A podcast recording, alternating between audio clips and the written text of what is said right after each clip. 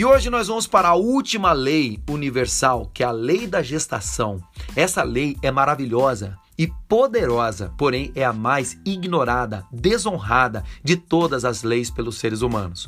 O universo é perfeito, pleno e exato. A natureza é perfeita e exata.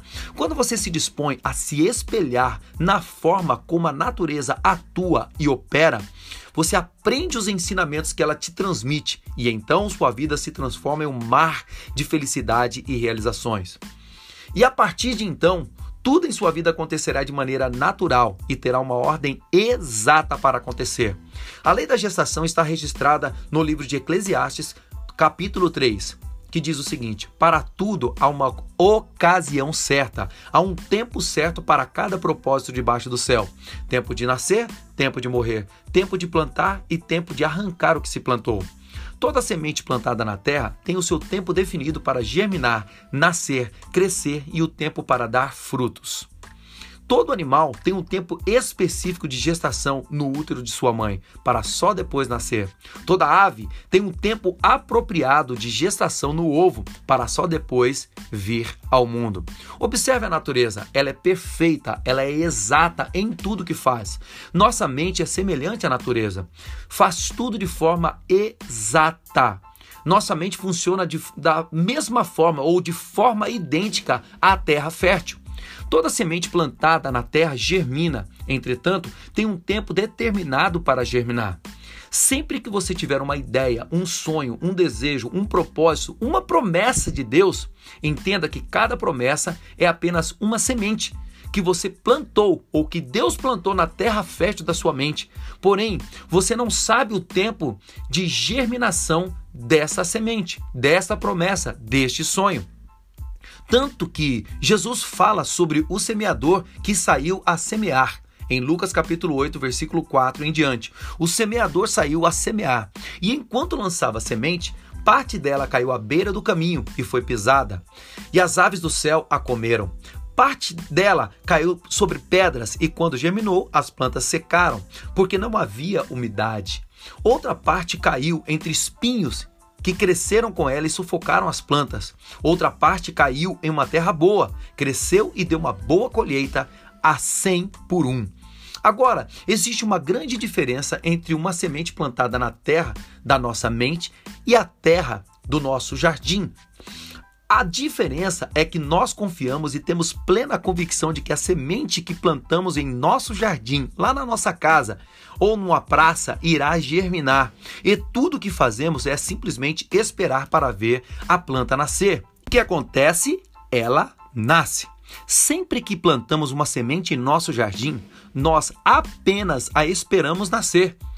Nós não vamos lá todos os dias e ficamos cavando a semente para ver se ela está nascendo, se ela está brotando, o que seria fatal e impediria o processo natural de crescimento. Não, nós simplesmente acreditamos, confiamos e aguardamos. É exatamente assim que você precisa proceder em relação aos seus sonhos, às promessas de Deus para a sua vida.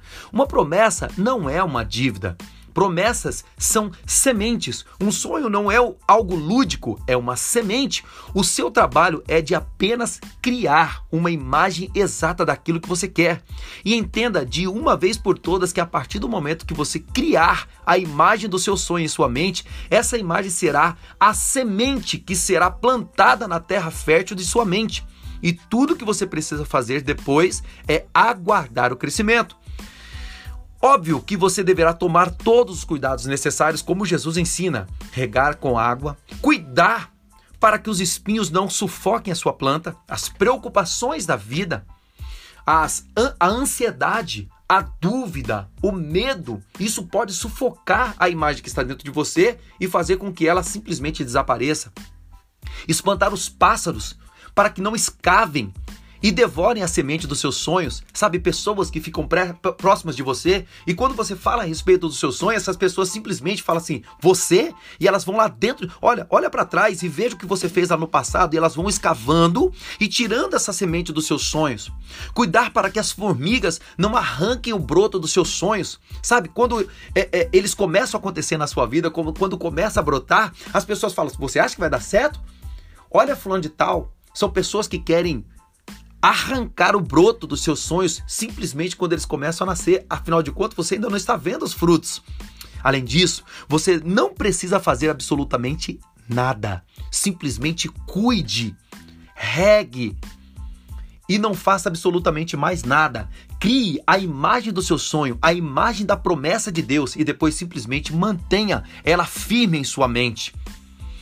E não deixe que nada nem ninguém altere a sua imagem, dizendo que o seu sonho é muito grande demais para você, olhando para o seu passado e fazendo você desanimar. Quando você olha para a sua vida, quando você olha para o seu passado e dizendo que você está sonhando grande demais. E então comece a agir intencionalmente, propositalmente todos os dias. Faça tudo o que for preciso para ir em direção aos seus sonhos, para ir, para ir em direção às promessas de Deus. Se capacite, seja a pessoa certa para esse sonho grande, seja a pessoa exata para essa grande promessa, desde que sua mente seja um terreno fértil e em pouco tempo a semente do sonho terá se tornado realidade em sua vida. Esse é o poder da lei da gestação. É como a mãe que começa a sentir o filho sendo gerado no seu interior e ela simplesmente começa a preparar o enxoval, porque dentro de pouco tempo o bebê estará em, seus, em seu colo. E será exatamente assim contigo, comigo, com cada um de nós. Mantenha essa imagem perfeita em sua mente e simplesmente aguarde.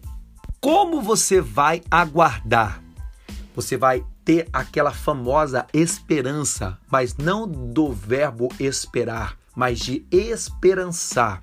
Enquanto você espera, enquanto você aguarda, você se prepara. Assim como a mãe prepara o quarto, prepara a sua mente, prepara o enxoval, prepara tudo aquilo que é necessário e com a visão de que dentro de pouco tempo aquela promessa, aquele sonho, aquele alvo se realizará, se manifestará em sua vida e viva hoje o melhor dia da sua vida.